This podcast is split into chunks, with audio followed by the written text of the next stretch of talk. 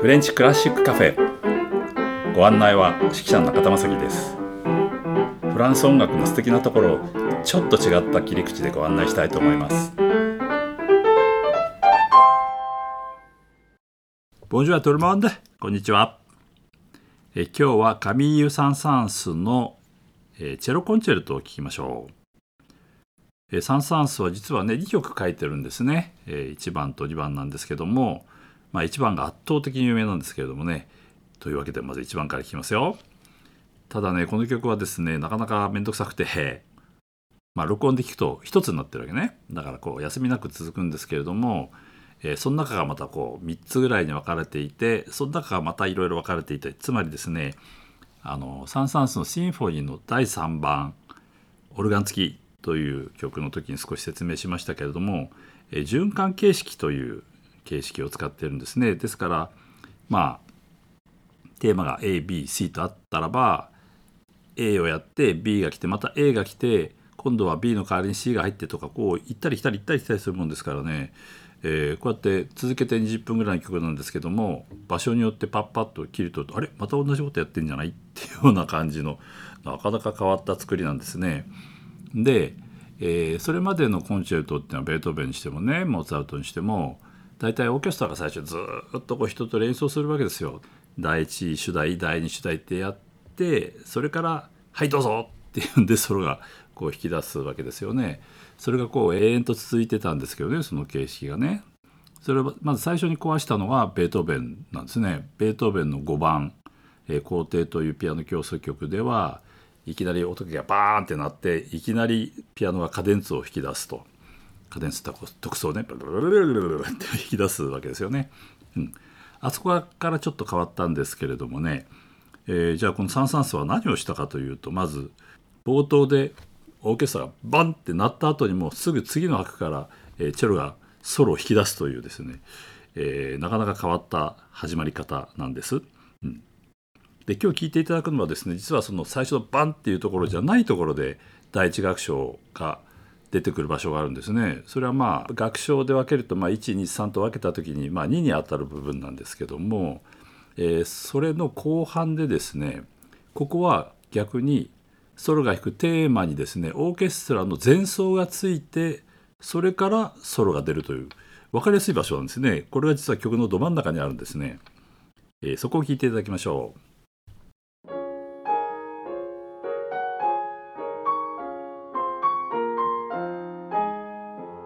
ここで使用していた音源は配信期限が過ぎたのでお聞きいただけません。あしからずご了承ください。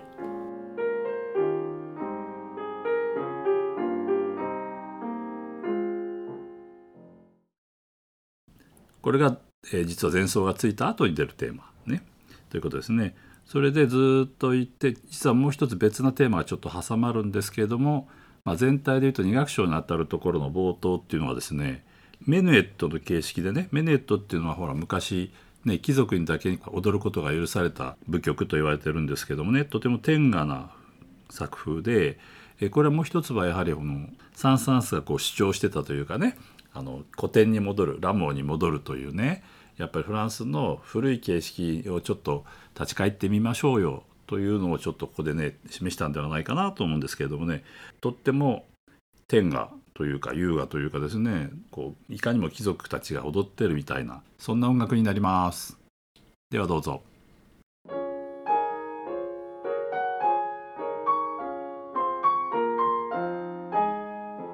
ここで使用していた音源は配信期限が過ぎたのでお聞きいただけません。あしからずご了承ください。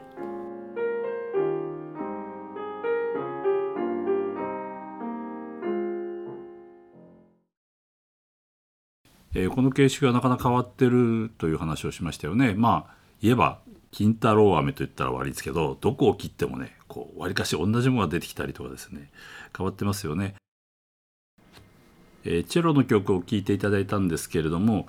えー、実は京都でですね京都フランス音楽アカデミーというのが3月下旬に毎年開かれています。え、実はもう第32回ということですからね30年以上続いてるんですけれどもこの催しはですね、え、フランスからもう名だたる演奏家それから先生方が来て2週間にわたってねマスタークラスをするんですね。で今回はね、え、実は京都まで行ってきたんですけれどもチェロのアンリ・ドゥ・マルケットさんに、え、ちょっとインタビューをしてきましたでいろんな話をねちょっと伺ってきましたまあこれは僕の個人的なね疑問でもあるんですけれどもフランスにはですね本当にこうチェロの名人がたくさんいるんですね。もう僕が知ってるだけでもピエール・フルニエでしょ。モリス・ジャンドロンポル・トリテリエそれからレーヌ・フラッショー。まあ、日本でもね芸大で教えてましたけどもね。えというわけでもざっと数えただけでもこれだけねいてそれぞれにとてとてもこう特徴のある人たちでしかも後からこう名教師としてですね、えー、とてもこういい奏者をね、えー、育てたということもあるんですねこの辺がちょっと不思議だったのでねその辺の話を、えー、アンリに聞いていました。Moi, je pense que Pablo Casals a été absolument déterminant. Mhm. En fait, Pablo Casals a opéré une révolution totale dans, notre, dans la vie du violoncelle et dans, le, euh, dans la perception du violoncelle et, et, a, et a, suscité énormément de, euh, énormément de vocations. Ah. Et il y a quand même eu une, euh, une partie extrêmement importante, sinon la plus importante de sa vie, qui s'est passée en France. Euh, et il a, il a été adopté par la France, il a lui-même adopté la France, même en tant que catalan. Mhm. Donc euh, euh, je pense que la relation entre la France et Pablo Casals, mhm. d'ailleurs moi je l'appelle Pablo Casals, mhm. vous voyez, je suis, je suis chauvin, parce que je pourrais dire Pao Casals, lui il, serait très fâché sûrement que je dise Pablo Casals, mais moi je, dis parce que... Parce que vraiment, oui, il a, il a marqué, il a marqué tout le monde. C'était une, entre guillemets, une rockstar de l'époque, mais euh, euh, enfin comment dire, une, une personnalité mondialement connue. Mm. Et on ne se rend pas compte de, de, l'impact qu'avait Pablo Casals sur tout le monde entier. Mais, mais, mais il, est, il, y avait, il y avait une relation spéciale à Paris, mm. euh, aussi liée au début du siècle, qui, a commencé très très tôt, et tout à fait au début du siècle, liée évidemment à, Jacques Thibault et Alfred Cortot. et puis, et donc, donc il, a, il, a, il, a, il a inventé le violoncelle moderne, disons-le, mhm. et puis il a marqué un certain nombre de violoncellistes, je pense à par exemple à Maurice Maréchal, à mhm. André King, euh, tous ces gens-là qui ensuite ont formé, ont formé les Pierre Fournier, les Maurice Gendron, les Paul Tortelier, etc. Et, euh, et d'ailleurs, euh, pour avoir très bien connu Paul Tortelier et Maurice Gendron, mhm. également Pierre Fournier, mais, mais je sais euh, euh, je sais quelles relations particulières ont, eu Paul Tortelier et Maurice Gendron avec Pablo Casals. Mm. Euh, bon, Tortelier a été complètement marqué par Pablo Casals et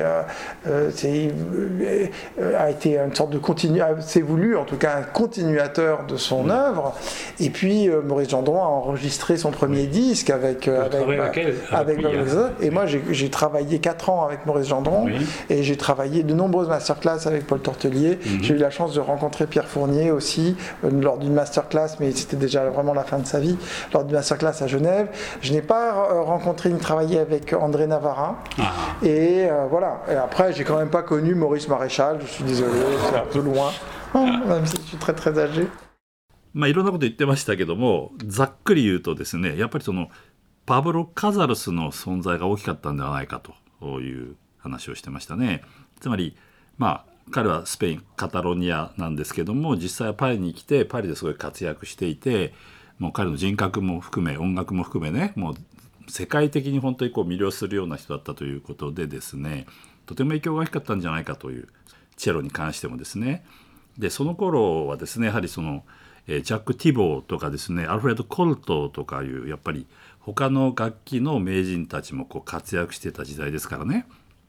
うん、そういうこともこう影響したんじゃないかということをこうとても細かく説明していました。